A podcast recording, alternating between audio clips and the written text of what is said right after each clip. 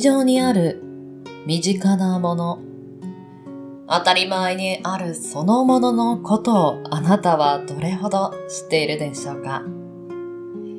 ?8 月は夏の夜のテーマからアイテムを掘り下げていきます。さて、今回は花火。一瞬の瞬きに込めた思いは夜空に咲き、その光景は思い出へと変わる。この歴史を今夜は紐解いていきます。6名のパーソナリティが毎週木曜日、週替わりにお届けするコンテンツ。モノ歴、モノの履歴書。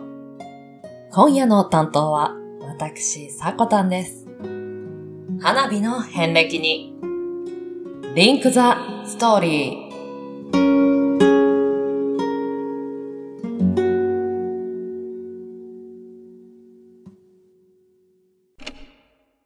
モノ歴日常に溢れている身近なもの。それらの知られざる成り立ちや。人の思いとストーリー。悠久の時を立ち回りあなたに届ける。それがものの履歴書こんばんは、さこたんです。週の折り返しも終わり、週末に向けて少しずつ動き出す木曜日の夜、いかがお過ごしでしょうか？今年の夏はとても長く感じている方も多いと思います。もうこの時点でね、夏お腹いっぱいという方もいるかもしれませんが、まだ8月、しかも初旬なんですよね。まあこれから約ね、一週間とちょっと後に長期休み、まあお盆休みを控えている方もいると思うんですが、長期休みをね、取るために、いろんな仕事のスケジュール調整をして、この時期は少し忙しいという方もいるかもしれません。まあ、その仕事の合間にね、休みを満喫できるように、いろんなイベントにアンテナを立てるのもいいかもしれませんね。いつの間に休みが来ているという状態ですと、なかなか寝て過ごすとかだらだらして過ごしてしまうこともね、多いと思うので、アンテナを張って、ぜひとも楽しい夏休みを過ごしていただきたいなと思います。そんな今宵、本日は花火についてのお話をしていこうと思います。また新しい扉を開き、そこにはどんなエピソードがあるのか、少々お付き合いください。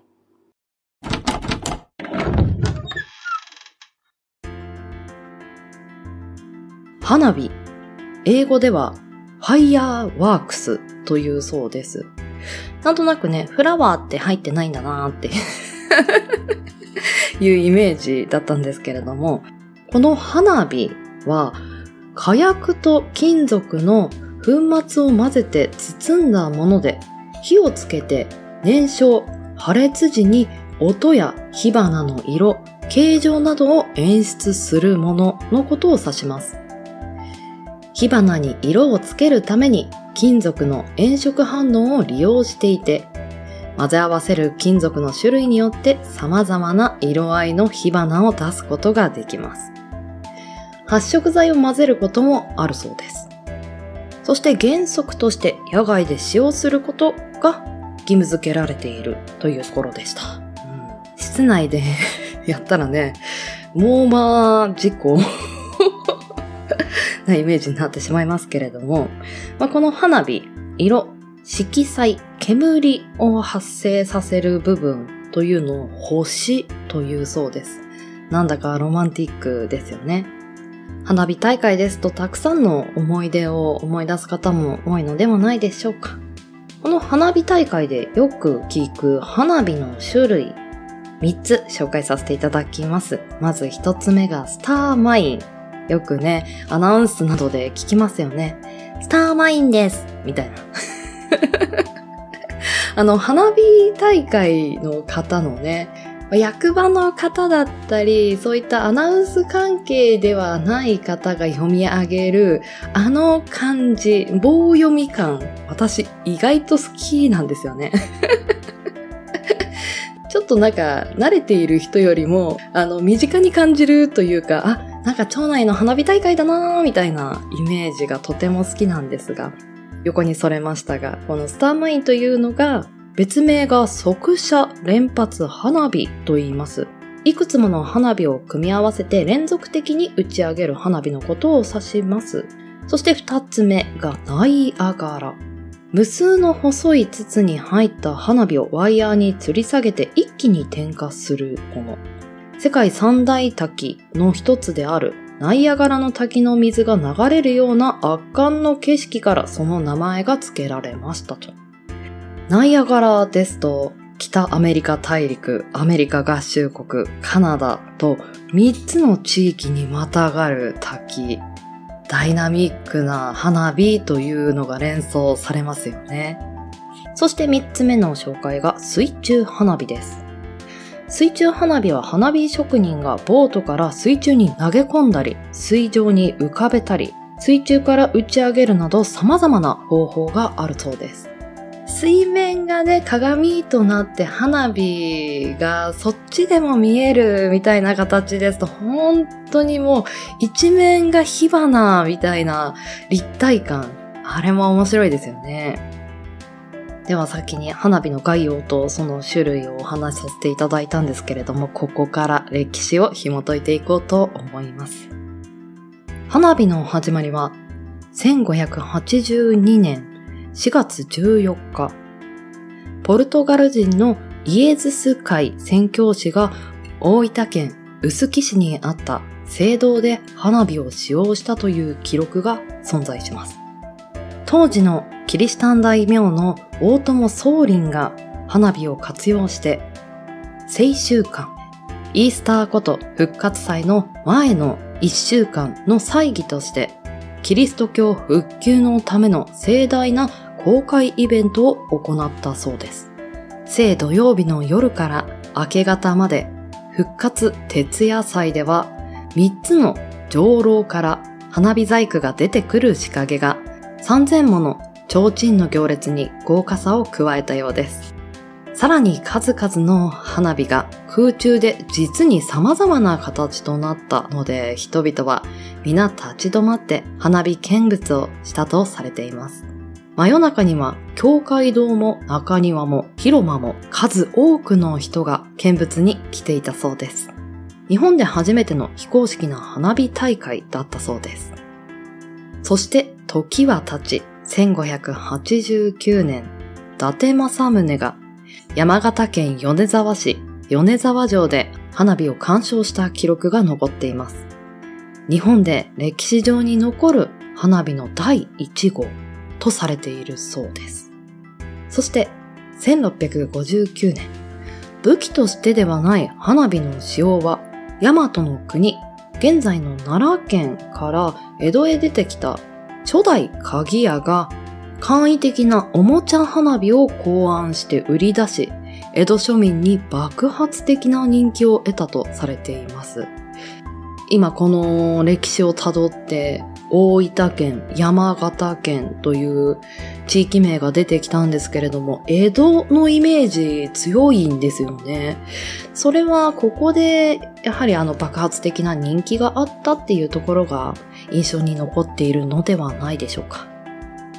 ちなみに最後に豆知識なんですが、花火を見ている時に、たまやーっていうね、フレーズと言いましょうか。なんか呼びかけみたいな言葉イメージがありますよね。ここにも歴史がありました。江戸時代の花火業者の屋号が玉屋と、そして先ほどお名前出ました鍵屋さんに由来していると言われています。最初に民間の花火業者としてできたのが鍵屋。一方、玉屋は鍵屋からののれん分けで誕生しました。1808年に隅田川花火大会の原型である両国川開き納涼花火で、川の上流を玉屋、下流を鍵屋がそれぞれ担当し、二大花火師の共演が行われたそうです。たまや、かぎやは、この大会で彼らを応援するための掛け声で、その伝統が今も続いているそうです。しかし、1843年に玉屋は火事を起こし、廃業になってしまいます。花火の技術では玉屋の方が上だったこと、玉屋の語呂合わせの良さから掛け声にしやすかったことなどが有名になった理由だとされています。今や各地で楽しめる。ここ近辺だとなかなかそのコロナの影響で楽しめていないんですけれども、家族や恋人や友人と見る花火、一人でも花火はね、とても情緒のあるものですよね。私個人的にすごく花火が好きなんですけれども、花火大会とかね、大好きなんですけど、なんかその花火師さんの楽しんでほしい、心に残る綺麗なものを作りたいというようなね、気持ちがなんとなく乗っているような気がして、なんか思いっきり楽しむのが一番いいなと。いい場所を取って、ビールや枝豆をね、準備して、もう万全な体制で花火を見るのが通年だったんですけれども、まあここ近年ね、そういったことができてないというのがちょっと寂しいんですが、こういった素敵な文化が消えないように楽しむ気持ちも、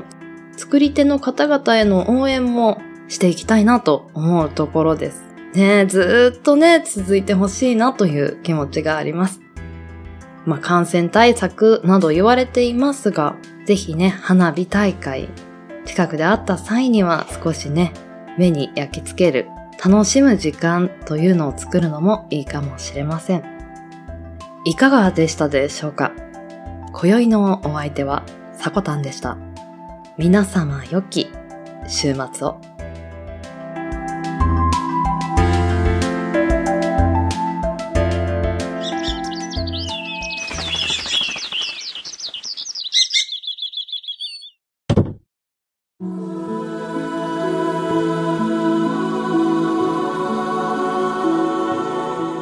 今週は私さこたんから花火についてのお話でした。花火皆さんはどう思いますか？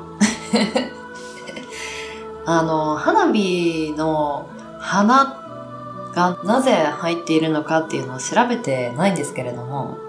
花火って本当に一瞬の瞬きというか輝きというかで次の日の朝にはなんてことない日常に太陽が昇るんですよね。なんか、儚さっていうのが本当にお花と一緒のような気もするんですけれども、その儚さが